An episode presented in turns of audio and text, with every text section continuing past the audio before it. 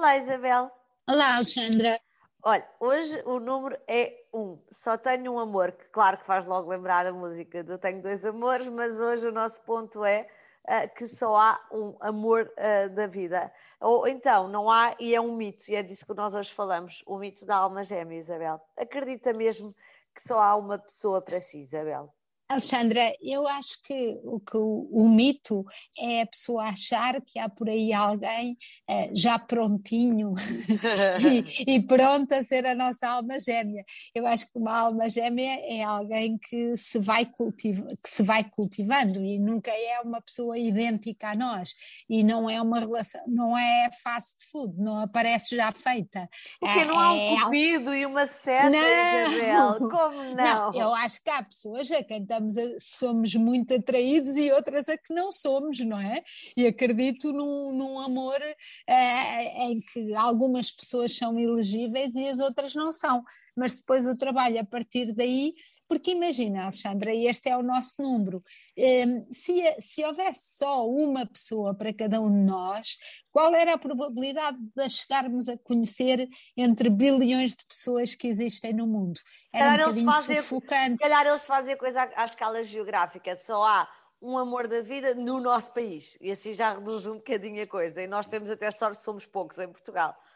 Sempre melhor Mas eu acho que é giro, se for, se for a ideia de encontrar o amor da nossa vida, a coisa até não vai mal, mas fica muito deprimente quando uh, ela é posta com perdemos o amor da nossa vida, ou seja, é um como se sim. É um desconsolo. Mas eu acho que há muita gente que tem esta sensação e que eh, provavelmente até cultiva dentro desta ideia, cultiva a sensação de que eh, aquele foi o único amor que poderiam ter tido ou que poderão ter não é? Porque para o passado, e foi por isso que eu, que eu encontrei um artigo que eu achei muito, muito engraçado, parece um bocadinho ao lado, mas não é, que é a ideia de que nós acrescentamos valor àquilo que nos pertence. Isto é mais da sua área, Alexandra, mas é, é que no fundo, no fundo, melhor. no fundo, então imagine, quando nós temos um objeto, uma coisa qualquer, compramos uma camisola, um casaco, e alguém nos diz, ah, eu adorava esse casaco, e quer-nos comprar o, esse casaco, ou uma casa, um, um quadro, seja o que for.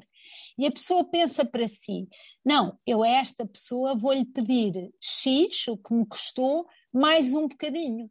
E esse mais um bocadinho é aquilo que ela representa para nós, é aquilo que nós é que acrescentamos, o valor que nós acrescentamos a essa, a essa camisola ou esse objeto.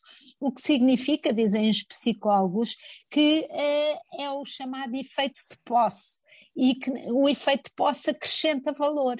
E, portanto, de certa maneira, quando investimos em alguém, e quanto mais tempo investirmos, um, ah, está, mais. Está amplamente estudado, isso é quase, não é só no amor. Uh, quando nós, sei lá, se formos administrador de uma empresa ou gestor de uma empresa e se andamos a decidir, tomamos uma grande decisão de um determinado sentido, nós vamos passar muito tempo agarrados a essa decisão em vez de reconhecermos que essa decisão estava errada. Então a coisa ainda se aprofunda mais e com o amor também é um bocadinho assim. Eh, eu acho que é acho que traduzindo para o amor é como quando achamos que encontramos o amor da nossa vida e até pomos essa pessoa num pedestal, damos-lhe mais valor até do que ela realmente tem. Não, não é preciso haver aqui uma, um sentimento sequer negativo em relação à pessoa, mas são aqueles óculos cor-de-rosa, não é? Que nós pomos quando estamos apaixonados e depois, quando perdemos essa pessoa, ela não, não, deixa, não deixamos de haver com esses óculos cor-de-rosa se for a única pessoa na nossa vida. Continuamos a achar